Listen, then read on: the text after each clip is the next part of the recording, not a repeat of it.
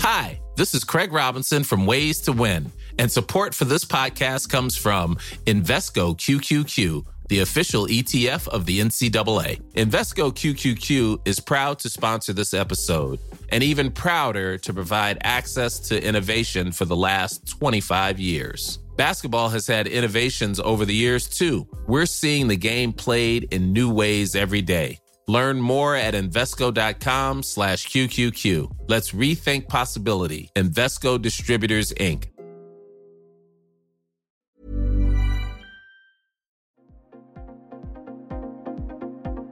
Ils sont au cœur de l'actualité ou la décrypte.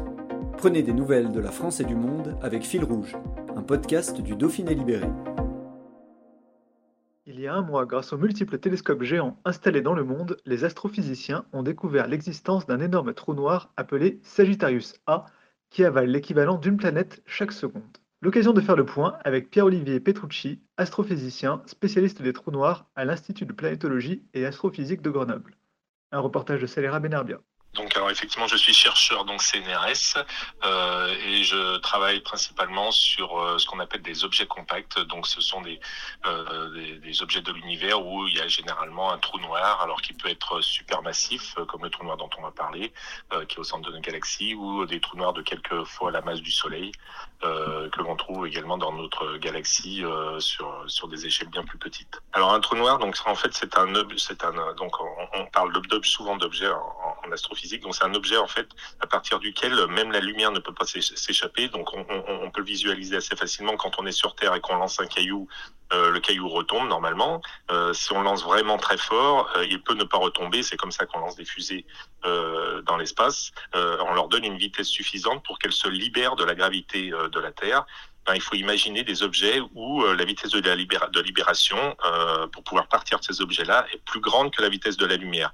Et comme c'est quelque chose que l'on ne peut pas fournir à un objet, en fait, même, euh, même la lumière elle-même ne pourrait pas partir. Donc ce sont des objets qui ont été euh, euh, pensés au niveau mathématique et qui, en fait, maintenant ont été vraiment découverts de manière très claire dans notre univers. Alors, parlez-nous un petit peu de cette découverte, de cette photo que l'on a vue du fameux trou noir qui s'appelle euh, Sagittarius A, c'est ça? Alors, c'est Sagittarius A star d'ailleurs. Alors, Sagittarius, euh, donc c'est parce qu'il est dans la constellation de Sagittarius. Euh, et le star, c'est vrai, c'est pour dire que c'est une source ponctuelle. Donc, c'est une, source vraiment qui n'est pas étendue sur le ciel parce que justement, elle, provient justement d'un trou noir qui est extrêmement petit à, à l'échelle de notre galaxie. donc, effectivement, il y a eu une image récente qui a été faite par l'Event Horizon Telescope. Alors, on, on connaissait l'existence de ce trou noir avant, par l'étude en fait du mouvement d'étoiles proches du trou noir donc ça, ça a été euh, le, la raison, en fait, l'une des raisons qui a donné le prix Nobel à, à, au professeur Genzel en, en 2020.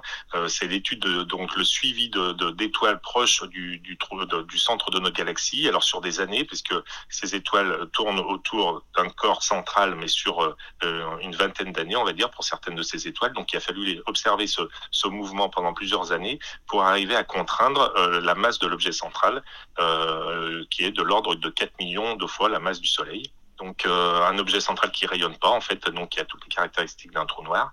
Après, il y a eu euh, d'autres d'autres contraintes qui, ont, qui, ont, qui, sont également venues de, de l'étude de l'environnement proche euh, de cet objet-là, donc qui, qui, contraignent toujours la masse. Donc maintenant, on est vraiment assez précis sur la masse, donc de 4 millions de fois, enfin légèrement plus que 4 millions de fois la masse du Soleil.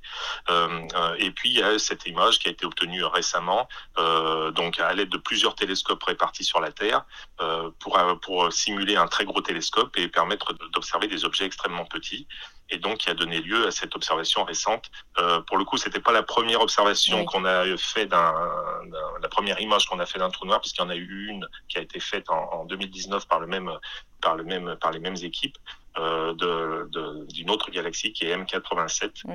euh, et on a eu une image qui est, qui est très, très similaire d'ailleurs. Mais là on a vraiment la confiance. Enfin, on a une confirmation visuelle euh, directe de la présence d'un trou noir. On avait une confirmation par d'autres méthodes de la présence de ce trou noir avant quand même. Il semble qu'il est plus proche de nous ce trou noir par rapport à celui de 2019. Euh, alors oui, alors le, le, trou noir de notre galaxie, lui, il a 25 000 années-lumière, euh, c'est-à-dire que si on en pouvait égaler à la vitesse de la lumière, on mettrait 25 000 ans. Euh, en comparaison, celui de M87, il est à peu près 1500 fois plus loin. Donc il est, il est bien, bien plus loin ouais. que...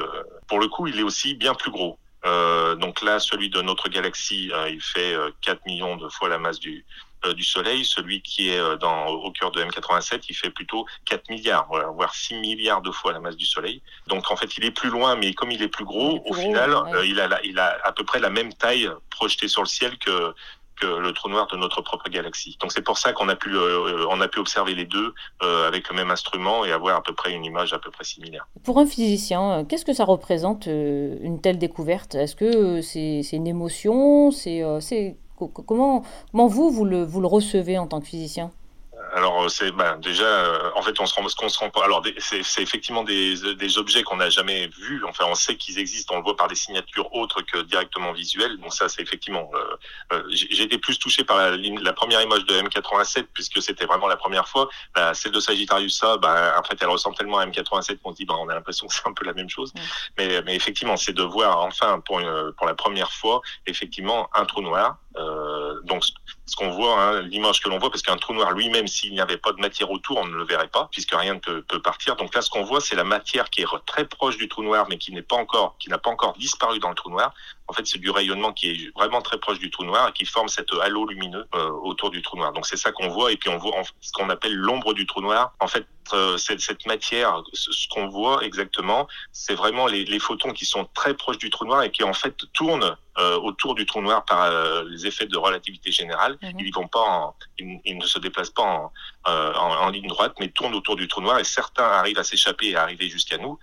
donc, et ceux que l'on voit, de manière générale, ils viennent derrière le trou noir par les effets de relativité générale. En fait, ils sont émis euh, derrière le trou noir. Ils tournent autour du trou noir avant de nous rejoindre. C'est pour ça qu'on parle d'ombre euh, du trou noir. Ce qu'on voit vraiment, c'est plutôt le rayonnement qui est derrière le trou noir et qui, donne euh, cette ombre parce que le trou noir lui-même empêche toute la lumière sur la, ligne de visée de passer. Donc on ne voit que ce qui arrive par derrière. et donc cette image, non, effectivement, c'est c'est une prouesse technique incroyable pour arriver à faire communiquer des télescopes, à, arriver à observer. Donc c'est vraiment euh, effectivement euh, quelque chose d'étonnant. ce qu'il faut voir dans le cas de M87, M87 est un trou noir extrêmement gros. En fait, les, la, la, matière autour varie de manière assez lente. On peut faire, si vous voulez, on peut faire une photo avec un long temps de pause et l'image ne sera pas floue. En comparaison, euh, Sagittarius A euh, star ayant une masse beaucoup plus faible, le, le, la variabilité de ce qui se passe autour du trou noir est plus rapide, elle peut euh, sur quelques dizaines de minutes. Donc quand vous faites une, une, exposition longue parce que vous avez besoin d'avoir de récupérer beaucoup de lumière, et ben en fait vous allez flouter votre image parce qu'il y a tout, ce qui se passe autour bouge. Donc il a fallu il a fallu faire un gros travail d'analyse de, données pour arriver à sortir une image qui n'était pas qui n'était pas floue où on ne voyait plus rien. Donc il y a un énorme travail derrière qui a été fait. D'ailleurs, ils ont mis des années pour avant de sortir euh, cette image. On appelle ça trou noir, mais euh, finalement, il y a de la matière. C'est pas, il y a, pas rien. Il y a quelque chose. Alors, alors oui, est-ce qu'on appelle trou En fait, on l'appelle trou noir? Alors effectivement, à l'intérieur, il y a de la, il y a de la matière dans un état qu'on a du mal à réaliser. C'est, euh, euh, mais effectivement, il y a la matière tombe dedans. Euh, elle devient euh, autre chose. Enfin, on ne sait pas ce qu'elle devient puisqu'on n'a pas d'informations. Effectivement, il y a de la matière euh, à l'intérieur. Les trous noirs, de manière générale, quand la matière tombe, ben, ils grossissent en masse. Mhm. Euh, sur l'échelle de l'univers, les, les, trous noirs supermassifs comme ceux qu'il y a au centre de nos galaxies, effectivement, au tout début, normalement, il y avait que des graines de, de, de trous noirs qui ont grossi tout au long de, de, de l'univers pour donner les trous noirs que l'on a actuellement au cœur des galaxies proches. Qu'est-ce qu'on cherche à savoir exactement? On, on, cherche à comprendre déjà comment ils se, ils se sont formés. Euh, en fait, on a parce que là, je, je, vous ai dit, ben voilà, il y a de la matière qui tombe et puis on arrive à, à des trous noirs comme on, on, mhm. les observe actuellement. En fait, on se rend compte qu'en observant même très très loin euh, dans, dans, dans l'univers, donc très tôt, en remontant vraiment à l'origine de l'univers, on observe euh, déjà des trous noirs qui sont extrêmement massifs. Et là, on se pose la question, mais comment on a pu arriver, comment l'univers a pu arriver à fabriquer de tels trous noirs si massifs? En si peu de temps, puisqu'il a, il a été créé il y a 14 milliards d'années, on va dire, à peu près. Et euh, quelques milliards d'années après, il y avait déjà des trous noirs supermassifs euh, qui existaient. Euh, et donc, il y a tout un travail qui essaie de comprendre comment on a pu former des trous noirs aussi rapidement. Et ensuite, comment on a pu arriver aux trous noirs que l'on observe dans notre univers dans, local, c'est-à-dire proche de, de, notre galaxie. Euh, donc là, c'est vraiment une, pour arriver à comprendre vraiment l'évolution euh, de ces objets-là, qui ont façonné de toute façon l'univers dans son entier, parce qu'on se rend compte que ces trous noirs supermassifs au cœur des galaxies ont aussi un, effet sur l'évolution de la galaxie elle-même. Donc en fait, c'est toute une évolution de notre univers qui est reliée à l'évolution de ces trous noirs supermassifs. Donc comprendre ce qui se passe autour de ces trous noirs, euh, c'est comprendre l'évolution de, notre univers depuis, depuis le, le, Big Bang initial.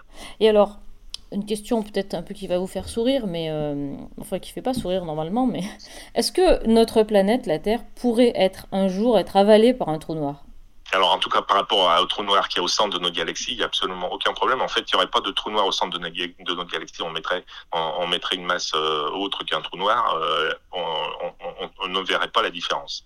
Donc euh, après, euh, par exemple, on va dans 3 milliards d'années, a priori, notre galaxie va rentrer en collision avec la galaxie d'Andromède, qui est une galaxie proche. Mhm. Qu'est-ce qui va se passer dans 3 milliards d'années pour notre planète? Je peux pas vous le dire. Mhm. Euh, il est tout à fait possible que ça va quand même fort, euh, fortement euh, perturber euh, les deux galaxies qui vont pouvoir se mélanger et les trous noirs supermassifs qui est au cœur de ces deux galaxies vont pouvoir aussi fusionner l'un avec l'autre. Donc vous imaginez qu'il va y avoir une perturbation assez importante de, l'environnement du système solaire, ça c'est sûr. Euh, dans l'immédiat, en tout cas, il n'y a aucun risque. L'immédiat qui, qui est, sur l'échelle humaine est extrêmement long. D'accord. Et est-ce qu'un astrophysicien s'intéresse à ce qui se passe euh, bah, dans notre quotidien? Puisque vous, quand même, vous voyez tout ce qui est infiniment grand. Euh, et, tout ce qui se passe au quotidien ici euh, sur notre planète. Euh, est-ce que du coup, ben, vous voyez... Mais au niveau physique, au niveau politique, au niveau... au niveau de votre quotidien à vous, de votre vie, est-ce que vous prenez beaucoup de recul par rapport à tout ce qui nous arrive ou, ou alors vous êtes comme tout le monde, finalement, ben, voilà, vous êtes rattrapé par le quotidien et puis votre travail bah, c'est sûr que de toute façon le quotidien est toujours là, hein, ça c'est clair, euh, ça on peut pas y échapper. C'est pas parce qu'on fait de l'astrophysique que, que, on échappe à ça. Euh, je dirais que euh, on a quand même un recul par rapport à notre place dans l'univers euh, qui est assez particulière et qui, euh, euh, par exemple, tout, en ce qui concerne le réchauffement climatique et tout ça, il y a, il y a des mouvements qui se font au niveau de, en astrophysique comme au niveau des, des météorologistes, c'est-à-dire qu'on a, on, sait qu'il n'y a pas une autre planète, on sait qu'il faut qu'on vive, il n'y a, pas de possibilité d'aller ailleurs et, et qu'il faut vivre avec la planète que l'on a. Donc on a ce recul-là peut-être nous aide peut-être à essayer d'influencer les politiques ou les, pour essayer de vraiment faire quelque chose. Euh, mais après, euh, non, on a, enfin, on a, on est, le quotidien est toujours là. Il y a, y a oui. pas de, on est, voilà, on n'est pas différent des autres personnes. Oui. non, mais bien il sûr. Il n'y a pas de raison. on a, on a un peu, on a ce recul-là. Euh, effectivement, ça, c'est, on peut pas l'ignorer, mais c'est tout. Hi, this is Craig Robinson from Ways to Win, and support for this podcast comes from Invesco QQQ the official ETF of the NCAA. The future isn't scary. Not realizing its potential, however, could be. Just like on the recruiting trail, I've seen potential come in many forms as a coach. Learn more at Invesco.com slash QQQ. Let's rethink possibility. Investco Distributors, Inc.